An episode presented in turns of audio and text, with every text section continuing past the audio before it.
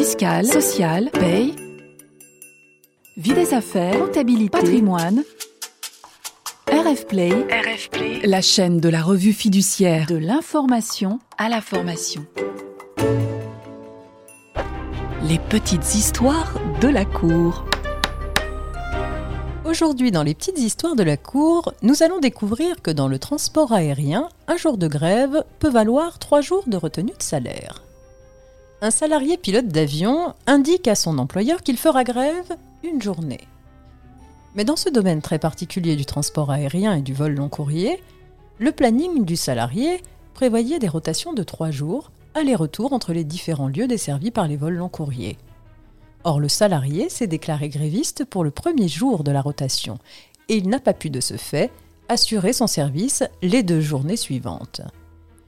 L'employeur a donc procédé à une retenue sur salaire de trois jours puisque le salarié n'avait pas pu assurer la rotation. Le salarié demande alors des dommages et intérêts au titre de deux jours de retenue sur salaire puisqu'il n'a fait grève qu'une journée. La Cour d'appel considère alors que la société aurait dû verser au salarié les salaires correspondant aux deux derniers jours de la rotation, l'intéressé s'étant seulement déclaré gréviste le premier jour de la rotation convenue. Mais ce jugement est cassé par la Cour de cassation. En effet, selon le Code des transports, le personnel navigant est tenu, sauf cas de force majeure ou impossibilité médicale, d'assurer son service tel qu'il a été programmé entre deux passages à l'une des bases d'affectation du personnel navigant de l'entreprise. Le salarié s'étant déclaré gréviste la première journée de sa rotation et n'étant pas en mesure d'assurer son service tel qu'il avait été programmé entre deux passages à l'une des bases d'affectation du personnel navigant de l'entreprise, l'employeur ne peut pas être tenu de lui verser un salaire pour les deux journées suivantes de la rotation.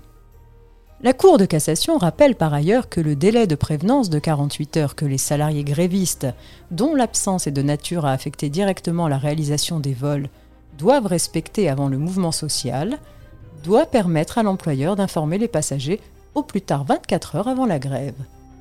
Il ne peut pas être mis à profit pour en neutraliser l'impact en réorganisant l'activité et recomposant les équipes.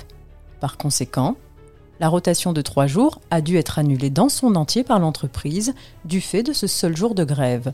Peu importe que le salarié ait déclaré être disponible dès le lendemain du jour de grève, l'entreprise ne pouvait pas en tenir compte pour le réaffecter. Moralité Lorsque le pilote d'avion long courrier est gréviste le premier jour de la rotation de trois jours prévue à son planning et que la rotation ne peut donc avoir lieu, l'employeur peut retenir son salaire sur les trois jours puisque le salarié n'a pas assuré son service. Les petites histoires de la cour. Retrouvez tous les podcasts de RF Play et plus encore sur rfplay.fr.